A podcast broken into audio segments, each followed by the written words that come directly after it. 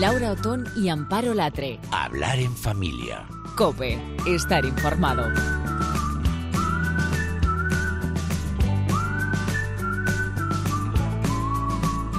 Una de las cosas que nos planteamos cuando llega el buen tiempo es empezar a quitar a los más pequeños, que ya empiezan a ser mayores, el pañal por lo menos, mm, a ver qué nos cuentan ahora, yo siempre lo he hecho así, es decir, que parece que con el calor pues se lleva un poquito mejor, es una época menos, eh, bueno, pues eh, tienes menos riesgo de constiparse si están mucho tiempo con, con el pañal o con la braguita mojada.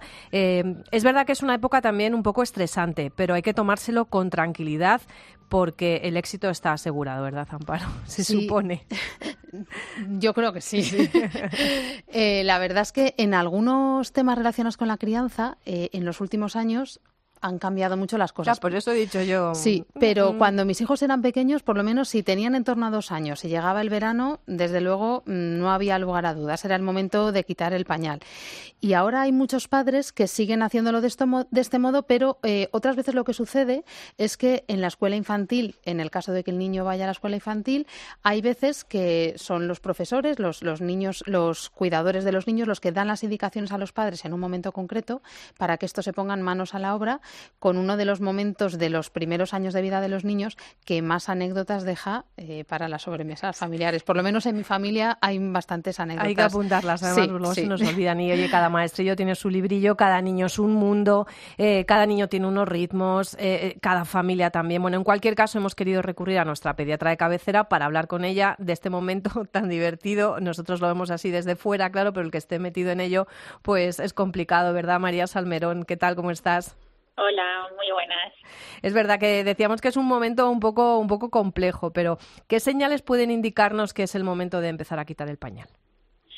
Eh, pues yo lo que le explicaría a los papás, primero que tranquilidad, segundo que todos los niños lo consiguen y tercero que es muy individual y que depende de cada de cada niño, ¿no? Porque al final es un hito de maduración y, y hay niños que lo alcanzan antes y niños que tardan un poquito más. Y luego también tener en cuenta que nos sentimos muy presionados en el cole, o sea, cuando nuestros niños van a llegar al cole eh, por quitarle el pañal y no es lo mismo un niño que entre en el cole con dos años y pico que un niño que entra casi con cuatro. Entonces, los niños que nacen en diciebre, los pobres lo tienen más complicado porque lo intentamos hacer a veces demasiado pronto. Y las señales suelen ser eh, el que ellos empiezan a, a, decir que se han hecho pipí o se han hecho caca, que ellos empiezan a, a notar que, que, que, bueno que hay algo ahí y que y que no están cómodos con ello y que no están y que no están cómodos aunque es verdad que hay cosas que podemos hacer anteriormente para ayudarles a que puedan identificar esas señales que son el que, eh, pues, por ejemplo, yo en mi caso, que,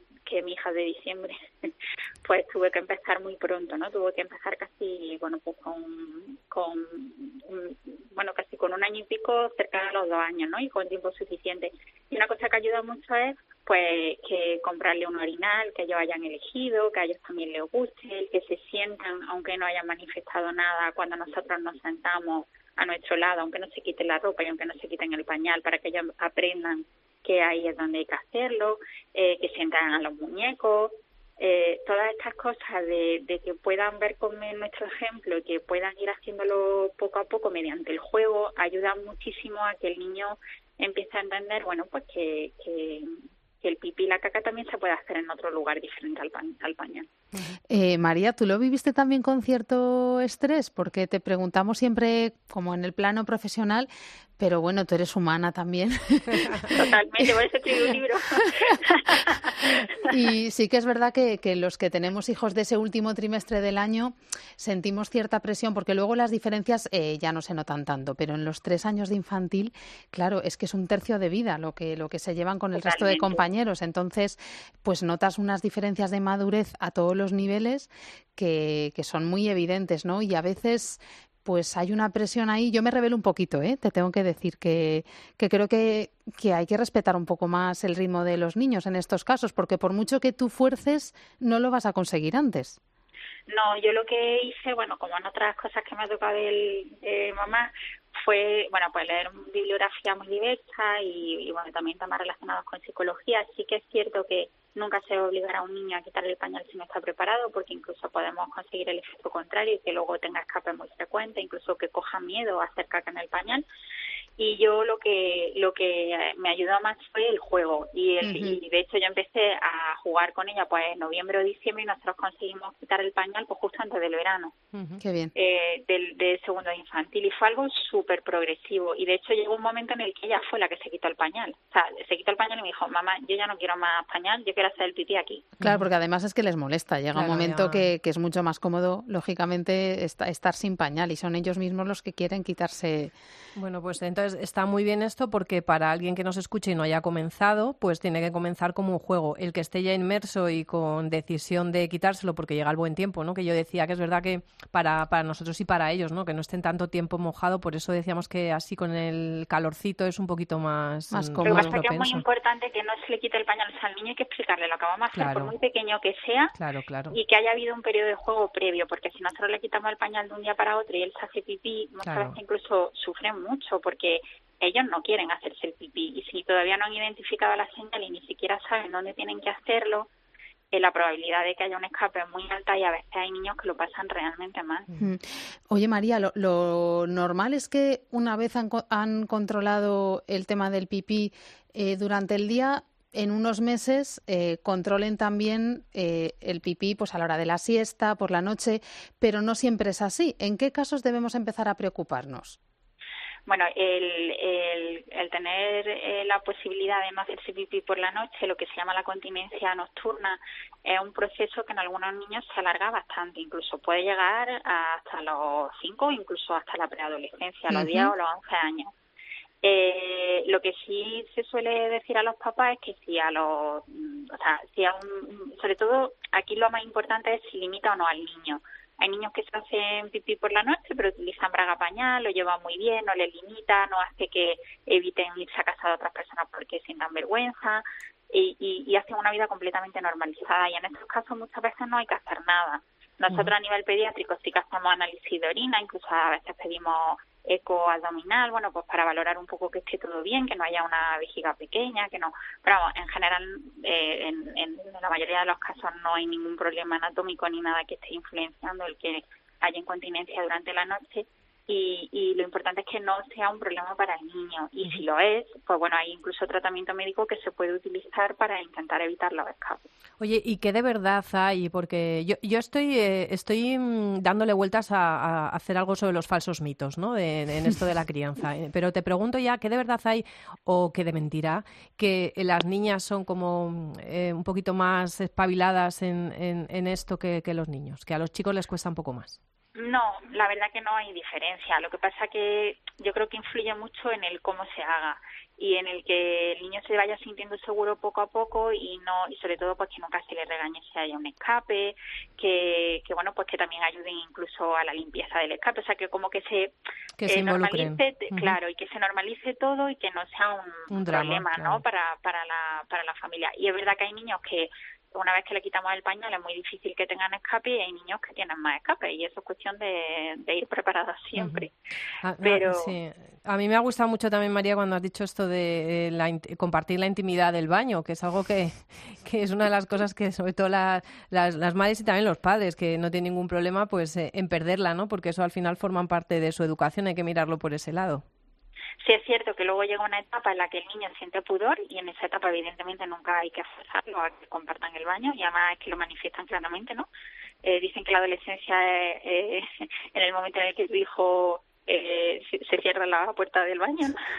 porque ya no quiere que entre y, y, y, quiere intimidad y eso por supuesto hay que respetarlo pero sí es verdad que cuando son pequeñitos también pasa a veces eh, esta parte educativa es muy importante mm. y, el, y el hacerlo con naturalidad pues pues es importante para ellos para que también puedan tener el ejemplo y puedan entender no de lo que le estamos pidiendo Claro, María siempre que la llamamos siempre nos dice tranquilidad, tranquilidad, tranquilidad, pero cuando estás metida, no sé si tienes en la consulta muchas eh, muchas mamás y papás que te que te consultan sobre este tema, este tema sí, pero es, pero es cierto que cuando tú les explicas a los papás que esto es un proceso que puede durar meses, que se quiten de la cabeza un poco la idea de que lo que hay que hacer es mañana quitarle el pañal y que pase lo que tenga que pasar, y que empiecen a jugar con ellos, que vayan a comprar el, orinal juntos, que cuando vean que ya se sienten preparados, que es cuando en la mayoría de las ocasiones ya han hecho pipí en el orinal y ya empiezan a decir mamá quiero hacer pipí, eh, pues que es el momento de comprarle la braguita y los calzoncillos, que vayan con ellos, que ellos también puedan elegirlo, el involucrar al niño en todo este proceso, al final es verdad que se alarga, pero es un proceso mucho más sencillo, mucho más simple y en la que los padres y el niño generalmente no sufren y no hay estrés. ¿Y estás a favor del, del premio, del refuerzo positivo?